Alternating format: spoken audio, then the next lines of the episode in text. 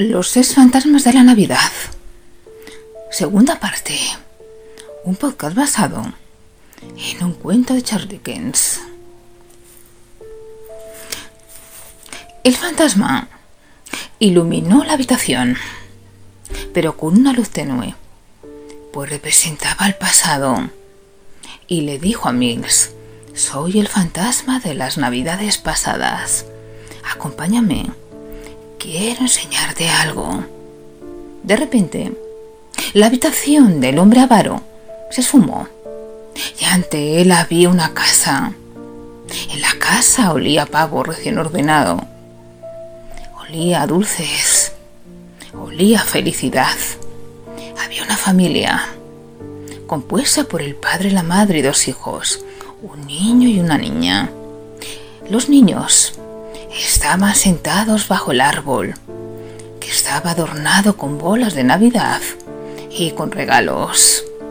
La chimenea daba un ambiente acogedor al salón. Y la familia estaba feliz, reía y cantaba. De repente Mil dijo, esa era mi casa, mi familia. ¿Cómo nos lo pasábamos todos juntos? Mi madre era dulce y cariñosa y mi padre, al volver del trabajo, volviese a la hora que volviese, siempre nos reía un cuento. Y mi hermana, ¿cómo la quería? Tristemente falleció. Fantasma, ¿por qué me has traído aquí? Dijo Mills, mientras dos lágrimas rodaron por sus mejillas. El fantasma le dijo, de pequeño eras más feliz. Eras un niño cariñoso, lleno de amor. ¿Qué te pasó? No lo sé, dijo Mills. Quizá la muerte de mi hermana hizo que mi mundo se desvaneciera y dejé de pensar en el amor empecé a pensar en el dinero y cerró los ojos. Cuando los abrió, estaba en su casa en su casa actual. Y aquella noche apenas pudo dormir. Su corazón se había reblandecido y sus ojos lloraron como no lo hacía desde hace muchísimo tiempo. Al día siguiente, a las doce, volvieron a sonar las campanadas del reloj y apareció el segundo fantasma. Soy el fantasma de las navidades presentes. La habitación se iluminó con luces de colores. Y el fantasma le dijo, sígueme. Mil y el fantasma recorrieron las ciudades de Londres, pero nadie les veía. Calles estaban adornadas. La gente era feliz compraba regalos y comida para la cena. Empezaron a volar sobre los edificios y llegaron a una pequeña casa, una casa muy humilde. Y el fantasma le preguntó, ¿Has visitado alguna vez esta casa? No, le dijo Mills. ¿De quién es? Es de tu empleado.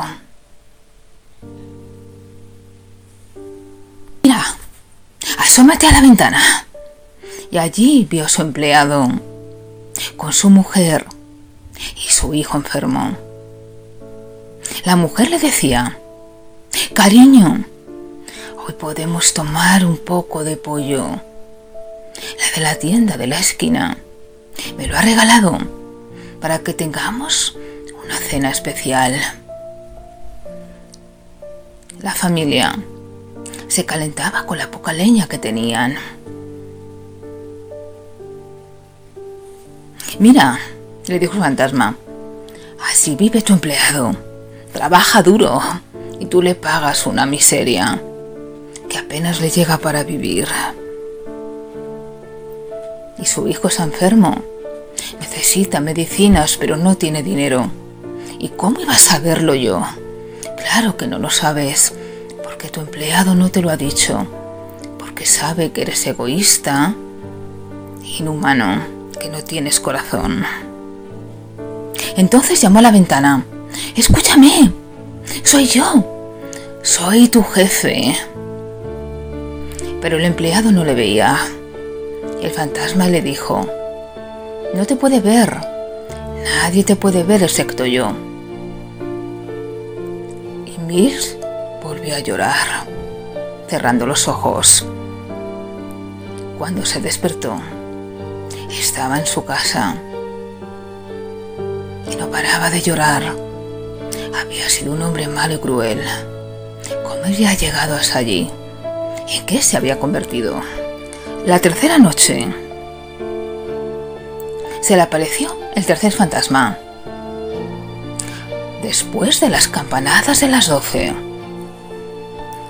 el fantasma iba lujosamente vestido, con ropa de época, ropa cara y de lujo, y le dijo, soy el fantasma de las navidades futuras. Quiero llevarte a un sitio. Y entonces le cogió la mano volaron sobre la ciudad llegaron a un cementerio. Allí había una lápida. La lápida. Había una inscripción. Y la gente lloraba rodeando la lápida. Y en la lápida pudo leer el nombre de Arnulf el hijo del empleado había muerto porque no tenía las medicinas para curarse. Entonces Miss se puso a llorar. ¿Pero por qué se ha muerto? Si era un niño, ¿por qué se ha muerto? Y entonces el fantasma le dijo, sígueme. Y cruzaron el cementerio y vieron otra lápida con otro nombre en ella. El hombre era el de Mills, pero no había nadie llorando su muerte. Nadie le quería. Por favor, fantasma. Eso es terrible. Es horrible.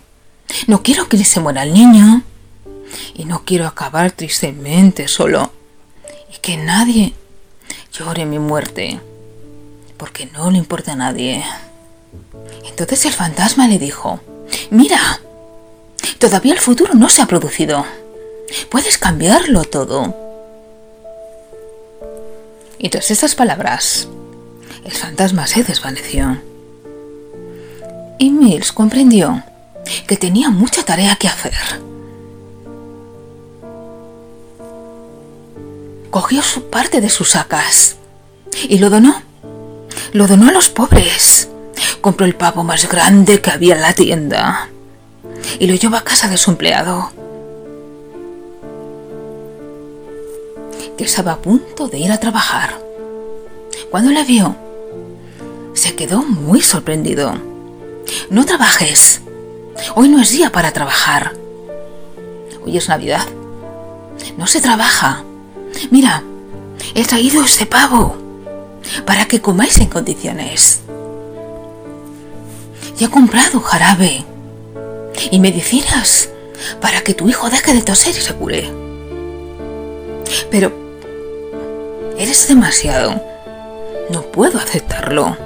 Toma, acéptalo.